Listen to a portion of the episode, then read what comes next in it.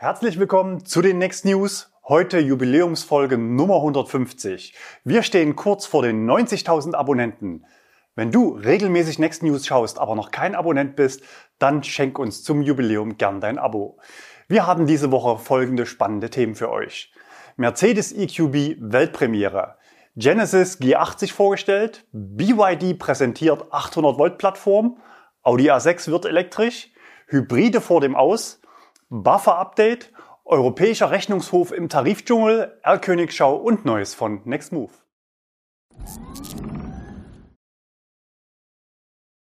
Mercedes EQB Weltpremiere.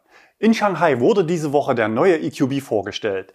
Technisch basiert das Auto auf der Plattform des Verbrennerbruders GLB. Beim Antrieb gibt es Parallelen zum bereits verfügbaren EQA, zum Beispiel dem Akku mit 66,5 Kilowattstunden für 419 Kilometer Reichweite. Während der EQA zumindest aktuell nur mit Frontantrieb verfügbar ist, könnte der EQB mit einer Allradversion starten. So wurde er zumindest vorgestellt. Die Leistung liegt dann bei 215 Kilowatt. Normales Laden erfolgt mit 11 kW Leistung. Zum Schnellladen wurden noch keine Angaben gemacht. Möglicherweise bekommt das Auto aber etwas mehr Ladeleistung als der EQA. Erste Sichtungen von Testfahrzeugen in Deutschland deuten darauf hin. In unserem Ranking ist der EQB aktuell mit 108 kW Ladeleistung gelistet. In den Außenmaßen ist der EQB sogar etwas größer als ein Skoda Enyaq und bietet, ähnlich wie beim Tesla Model Y, optional Platz für eine dritte Sitzreihe. Passagiere bis 1,65 Meter Körpergröße sollen dort Platz finden. Verzichtet man auf diese Option, bietet der Kofferraum 495 Liter Stauraum. Genesis G80 vorgestellt. Gemeint ist natürlich die Elektrovariante der Oberklasse Limousine aus der Hyundai Motor Group. Genesis Electrified G80 ist dann auch die passende Bezeichnung und vorgestellt wurde das Modell ebenfalls diese Woche in Shanghai. Standesgemäß kommt das Auto mit einem 800 Volt System auf der eGMP Plattform, die ja auch die Schwestermodelle Hyundai Ioniq 5 und Kia EV6 nutzen. Die Batteriegröße soll bei 87 Kilowattstunden liegen. Der Allradantrieb ist serienmäßig mit zwei Motoren A136 Kilowatt. Das reicht für 0 auf 100 unter 5 Sekunden. Die Reichweitenangaben sind natürlich noch vorläufig und liegen bei 427 Kilometern nach einem koreanischen Standard. Dank 800 Volt System kann der Akku in nur 22 Minuten von 10 auf 80 Prozent geladen werden. Prototypen des Autos werden offenbar auch schon in Deutschland getestet. Bereits vor sechs Wochen war das Auto auf dem Titel unserer News. Erwischt wurde ein Auto am CCS Schnelllader, was vermuten lässt, dass dieses Modell auch in Europa angeboten werden soll. Wir haben jetzt schon zwei Präsentationen aus Shanghai gezeigt. Was war da eigentlich los diese Woche? Ganz einfach. Dort gab es eine sehr, sehr große Automesse. Nicht online, sondern wie ihr seht als Publikumsveranstaltung. Solche Bilder kommen uns hierzulande natürlich aktuell vor wie aus einer anderen Welt. Auch die Autos sehen teilweise aus wie aus einer anderen Welt. Wir zeigen euch eine kleine Bildergalerie von verschiedenen Elektroautos, die uns unser Zuschauer Hado gesendet hat. Vielen Dank für die Übersendung der Bilder und weiter geht's noch mit zwei weiteren Highlights, die ebenfalls auf dieser Messe präsentiert wurden. BYD präsentiert 800 Volt Plattform.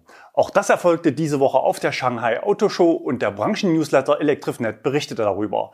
Kernstück der neuen E-Plattform 3.0 sollen sogenannte Blade-Batterien sein. Die darauf basierenden Autos sollen unter drei Sekunden auf 100 Kilometer pro Stunde beschleunigen und bis zu 1000 Kilometer Reichweite bieten, wohlgemerkt nach dem sehr reichweitenfreundlichen chinesischen Normzyklus. Außerdem soll eine Wärmepumpenbaugruppe integriert sein. Was ist das Besondere daran? Erstens natürlich das 800 Volt System. Zweitens, die Plattform soll auch anderen Herstellern angeboten werden. Und drittens, die Plattform soll mit Lithium-Eisenphosphat-Zellen, kurz LFP, ausgestattet werden. Von Tesla kennen wir diesen Zelltyp bereits im Pkw-Bereich. Ab sofort bekommt die Basis des Model 3s diesen Zelltyp. Wir hatten mehrfach berichtet. Auch Volkswagen hatte zum Power Day angekündigt, diese Zellen sehr bald in ausgewählten Segmenten einzusetzen. Bisher hatte man diese Zellchemie eher im Bereich Nutzfahrzeuge oder bei preisgünstigen Fahrzeugen mit kleineren und mittleren Reichweiten verortet, da die Akkus eine geringere Energiedichte aufweisen. Das heißt, dass die Autos entweder weniger Reichweite bieten oder der Hersteller mehr Gewicht und mehr Platz für solche Akkus einplanen muss. Jetzt geht BYD mit LFP auf der neuen Plattform auch in das Segment mit hohen Reichweiten und dank 800 Volt zugleich hoher Performance und kurzen Ladezeiten. Die Vorteile von LFP sind kurz beschrieben folgende. Billiger herzustellen, weniger sensible Rohstoffe, hohe Crash- und Eigensicherheit und längere Lebensdauer. Insofern wird der eine oder andere Hersteller diese Ankündigung durchaus interessiert zur Kenntnis genommen haben. Wir sind gespannt auf die ersten Autos und natürlich, ob die neue Plattform auch den Weg zu anderen Herstellern und den Weg nach Europa findet. Audi A6 wird elektrisch. Ein passender Kandidat für die BYD-Plattform wäre dann auch gleich noch mit vorgestellt. Der Audi A6 e-tron als Konzept. Denn dieses Auto soll all das bieten, was auch die BYD-Plattform verspricht. Langer Radstand, große Reichweite, geringer CW-Wert und 800 Volt Technik. Audi bedient sich aber natürlich nicht bei BYD, sondern nutzt eine eigene neue Plattform namens PPE für Premium Platform Electric. Die Serienversion soll 2023 auf den Markt kommen und Audi verspricht, dass das Design zu über 90 Prozent der jetzt gezeigten Konzeptversion entsprechen wird. Das Design ist durchaus ansprechend. Mir gefällt er zu 90 Prozent schon sehr gut. Die Reichweite soll bei ca. 700 Kilometer liegen. Das 800 Volt System ermöglicht Ladeleistungen bis 270 Kilowatt. Angetrieben wird das Auto von zwei Elektromotoren, wobei auf ein Zweiganggetriebe der Hochperformance-Fahrzeuge wie zum Beispiel e-tron GT verzichtet wird. Auslaufmodell Plug-in-Hybrid. Neben reinen Elektroautos sind auch die Verkäufe von Plug-in-Hybriden nach dem Inkrafttreten des CO2-Ziels für die EU-Autoflotte von 95 Gramm CO2 pro Kilometer im Jahr 2020 sprunghaft angestiegen. Insbesondere die deutschen Hersteller sind hier besonders stark. Für die etablierten Hersteller ist das der einfachste Weg, um die Grenzwerte einzuhalten und gleichzeitig die bestehenden Produktionskapazitäten für Verbrennungsmotoren weiter zu nutzen. Eine Studie von Transport and Environment zeigt, dass dieser Anstieg unterm Strich aber eine schlechte Nachricht für die Reduzierung der realen CO2-Emissionen ist.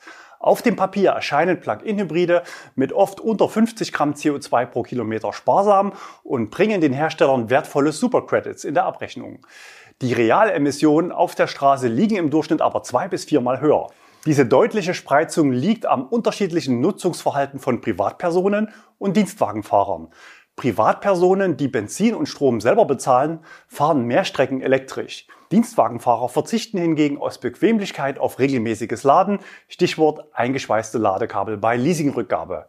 Im reinen Benzinbetrieb sind die Emissionen dann aber höher als bei einem vergleichbaren Dieselfahrzeug, sodass mehr CO2 emittiert wird. Wenn der fossile Motor sogar verwendet wird, um während der Fahrt die Batterie aufzuladen, dann wird real bis zu zwölfmal mehr CO2 emittiert als der offizielle Wert. Das Laden der Batterie mit fossilem Motor ist ca. dreimal weniger effizient als das Laden am Stromnetz. Der gesunde Menschenverstand sagt, dass niemand auf die Idee kommen würde, sowas zu entwickeln oder sogar mit Steuermitteln zu fördern. Doch wenn es nach Teilen der Autoindustrie geht, dann ist dies die Lösung, um den Verbrennungsmotor auch in Zukunft noch weiter verkaufen zu können. Wenn zukünftig in Umweltzonen nur noch Null-Emissionsfahrzeuge fahren dürfen, sollen Hybride durch sogenanntes Geofencing nur noch rein elektrisch fahren können. Der Akku soll dann einfach bequem vor der Umweltzone auf die ineffizienteste und schmutzigste Art geladen werden, um dann in der Zone sauber zu fahren. Immer mehr Staaten erkennen, dass die Brückentechnologie Plug-in-Hybride eine sehr kurze Brücke wird und schmelzen die staatliche Förderung ab. Irland wird zur Mitte des Jahres die Förderung auf 2500 Euro halbieren. Das Thema wird 2022 sicher auch in Deutschland auf der politischen Agenda landen, mit entsprechender Gegenwehr der deutschen Automobilindustrie. Es bleibt spannend. Buffer-Update. Im Wochenrhythmus gab es zuletzt zwei frische BAFA-Listen mit vielen neuen Modellen, aber auch einigen Kuriositäten. Insgesamt gelistet sind bei reinen E-Autos jetzt 517 Modelle, wobei einige Hersteller nur die Basis zur Listung anmelden. So zum Beispiel Hyundai. Mit dabei ist jetzt der Ioniq 5 in der Basis für 35.210 Euro und 8 Cent. Wir gehen davon aus, dass alle sonstigen Varianten als Mehrausstattung des Basismodells deklariert werden. Andere Hersteller listen dagegen jede Antriebsvariante einzeln, so zum Beispiel Audi mit dem Q435 e-tron und dem Q440 e-tron. Das sind also zunächst nur die beiden Hecktriebler. Vermutlich wird Audi die Allrad- und die Sportback-Varianten später noch mit aufnehmen lassen. Noch einen Schritt mehr ins Detail geht Skoda und listet zwei Sportline-Varianten. Diese sind aber nur Ausstattungspakete. Der unangenehme Nebeneffekt dieser Listung ist, dass der Enyaq EV Sportline 80 damit über 40.000 Euro netto rutscht und 1.000 Euro weniger staatlichen Zuschuss bekommt als ein preisgleich frei konfiguriertes Modell dieses Antriebs. Also pass genau auf, wenn du dich für dieses Auto interessierst. Ebenso auf eine Einmodelllistung setzt Polestar mit der neuen Basis Polestar 2 2022 ab 38.235 Euro und 29 Cent. Trotz Kritik natürlich immer noch dabei der Dacia Spring in drei Varianten. Wir hatten vor vier Wochen berichtet, dass Dacia den eigentlich als Rabatt zu erbringenden Herstelleranteil zum Umweltbonus vorab komplett auf den deutschen Preis aufgeschlagen hat. Vergleichsbasis war der Nachbarmarkt in Frankreich, wo das Auto 20 Prozent billiger angeboten wird. Diese Kritik aufgegriffen haben jetzt auch einige größere Medien, so zum Beispiel auch Spiegel Online inklusive Zitat aus den Next News. Auch Tier Online berichtete diese Woche. Zu den erwarteten Neuregelungen in Bezug auf die Haltefrist gibt es noch keinen neuen Stand. Europäischer Rechnungshof im Tarifdschungel. Auch die EU will beim Ladesäulenwirrwarr nicht tatenlos zuschauen und weiter Akzente setzen. Weiter heißt, dass bisher ja in der Vergangenheit mit dem CCS und dem Typ 2 bereits Mindeststandards definiert wurden, die inzwischen europaweit weitgehend Einzug halten. Jetzt gibt es einen Sonderbericht des Europäischen Rechnungshofes mit der Überschrift Ladeinfrastruktur für Elektrofahrzeuge, mehr Ladestationen, aber deren ungleichmäßige Verteilung macht das Fahren innerhalb der EU schwierig. Auf 50 Seiten setzt man sich mit einer Reihe von Faktoren und Rahmenbedingungen auseinander. Das Fazit lautet dann, die Verfügbarkeit von Ladestationen ist von Land zu Land unterschiedlich, die Zahlungssysteme sind nicht harmonisiert und müssen keinen Mindestanforderungen entsprechen und die Informationen für die Nutzer sind unzulänglich. In Ermangelung einer umfassenden Analyse der Infrastrukturlücke konnte die Kommission nicht sicherstellen, dass EU-Mittel dorthin fließen, wo sie am dringendsten benötigt werden. Die EU ist von dem Ziel, das sie sich im grünen Deal gesetzt hat, eine Million Ladepunkte bis 2025, noch weit entfernt und es fehlt an einem strategischen Gesamtfahrplan für die Elektromobilität. Am Ende des Berichtes gibt es eine ganze Reihe von Empfehlungen an die Europäische Kommission, eine davon ist diese. Die Kommission sollte sicherstellen, dass die Finanzhilfevereinbarungen für den Aufbau der Ladeinfrastruktur eine Nachhaltigkeitsklausel enthalten, wonach die kofinanzierte Infrastruktur nach ihrem Aufbau für einen Mindestzeitraum in Betrieb bleiben und den Nutzern zur Verfügung stehen muss. Hintergrund dazu ist wahrscheinlich die Außerbetriebssetzung des geförderten Schnellladenetzwerks Corridor in Frankreich wegen sicherheitsrelevanter Vorfälle. Wir hatten berichtet. Die knapp 200 Ladesäulen waren mit 50 Prozent Förderung in Höhe von 4,3 Millionen Euro errichtet worden. Und weiter, die Kommission sollte sicherstellen, dass die Finanzhilfevereinbarungen für den Aufbau von Ladeinfrastruktur eine Anforderung an Betreiber von Ladepunkten enthalten, wonach sie einen effektiven, nicht diskriminierenden Zugang für alle Nutzer sicherstellen müssen. Dies könnte beispielsweise dadurch erreicht werden, dass die Betreiber von Ladepunkten verpflichtet werden, allen Mobilitätsdienstleistern gerechte kommerzielle Bedingungen auf Grundlage klarer, objektiver und transparenter Kriterien anzubieten, die für den Mindestzeitraum gelten. Viele von euch meinen, das zielt ganz klar auf Ionity, es geht aber noch deutlich teurer. Wir wissen, dass es gerade im grenzübergreifenden Roaming oft regelrechte Abwehrangebote von Ladestationsbetreibern bei Kooperationsanfragen von Fahrstromanbietern gibt. Das waren natürlich nur einige Auszüge. Die Antwort der Kommission auf den Bericht auf fünf Seiten ist natürlich auch enthalten. Es gab offenbar auch Testfahrten von Autoren des Berichts und paar nette Statistiken gibt es auch. Wer sich für das Thema interessiert, findet den Link unter dem Video in der Textbox. Außerdem gab es im Tarifdschungel diese Woche noch eine Meldung von Kia.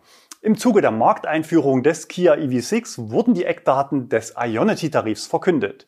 Kia ist Clubmitglied bei Ionity, hatte aber bisher seinen Kunden in Europa nur den hohen Ionity-Preis von 79 Cent pro Kilowattstunde angeboten. Das hat natürlich nicht nur uns gewundert. Mit Start des EV6 gibt es jetzt neue Tarife. Im Power-Paket zahlt der Kunde monatlich 13 Euro Grundgebühr und kann dann für 29 Cent pro Kilowattstunde bei Ionity laden, also circa zum gleichen Preis wie zu Hause. Bei reduzierter Grundgebühr von 4,50 Euro monatlich kostet die Kilowattstunde Premiumstrom von Ionity dann 52 Cent. Wer seinen EV6 noch bis Ende April vorab reserviert, bekommt das erste Jahr Grundgebühr gratis. Auch für die Vielfahrer unter den Kia Bestandskunden gibt es jetzt gute Nachrichten. Auch Besitzer eines e-Niro oder e-Soul können ab Mai die neuen Tarife buchen. Wir vermuten, dass das gleiche auch bei Hyundai für Besitzer bisheriger Modelle kommt. In unsere Tarifübersicht schafft es das Angebot von Kia natürlich nicht, da wir dort nur Tarife ohne Herstellerbindung listen. Zum Vergleich, bei EWE Go kostet das Laden bei Ionity ohne Grundgebühr aktuell 49 Cent pro Kilowattstunde. Im Kia Power Tarif mit 13 Euro Grundgebühr fährt man also umgerechnet bereits nach einer Vollladung im Monat günstiger. Wer also häufiger Langstrecke fährt und an der Autobahn lädt, für den lohnt sich der Tarif mit Grundgebühr.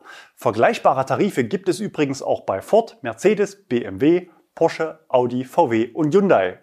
Auf die Leasingdauer eines Autos bezogen liegt die Grundgebühr in Summe also bei ca. 500 Euro, oft vernachlässigbar im Vergleich zum Preis des Autos. Tesla geht einen anderen Weg und legt die Kosten fürs Supercharger-Netzwerk auf den Fahrzeugpreis um und ermöglicht so aktuell einen Preis von 36 Cent pro Kilowattstunde. Das fühlt sich für die Kunden natürlich besser an als ein weiterer monatlicher Fixkostenblock fürs Auto. So richtig teuer ist schnelles Laden eigentlich nur für diejenigen, die zu keinem der beiden Netzwerke Zugang haben und trotzdem Langstrecke fahren. Polestar, Jaguar, Renault oder PSA. Alternativen gibt es natürlich auch für diese Kunden, aber sie zahlen dann meist mehr oder müssen auf andere Stationen ausweichen. Um im Tarifdschungel nicht verloren zu gehen, aktualisieren wir regelmäßig unser Tarifdschungelbuch. Unseren Mietern und jeden, der uns danach fragt, empfehlen wir derzeit die Tarife von EWE Go und NBW. Mit diesen beiden Karten bzw. Apps ist man gut aufgestellt und bekommt fast überall Strom zu subventionierten Preisen. Herr Königschau, wir starten mit einem BMW i7 erwischt von Markus in Ergoldsbach in Niederbayern. Weiter geht es mit einem VW ID6. Wir zeigen nochmal ein Bild von Hado aus Shanghai im schicken Orange. Zeitgleich sind aber auch bei den deutschen Testwagen die Hüllen gefallen und Silvio hat uns einen ungetarnten ID6 aus Braunschweig gesendet. Seit Oktober ist Silvio im E-Up unterwegs und er schrieb uns noch ein paar nette Zeilen dazu. Für mich seid ihr der zurzeit beste und seriöseste E-Mobilitätskanal, weil ihr euch mit eurer pragmatisch neutralen Präsentation nicht parteiisch auf die Seite irgendwelcher Fanboys oder einer speziellen Marke stellt, sondern für die gesamtheitliche Sache der E-Mobilität einsetzt. Ich finde deine neutrale, faire und fundierte Art der Berichterstattung ist vermutlich auch einer der Hauptgründe für diesen Eindruck. Weiter so. Vielen Dank für so viel Lob. Im Ladepeak-Ranking verabschieden wir heute den Audi e-tron GT in die freie Wildbahn.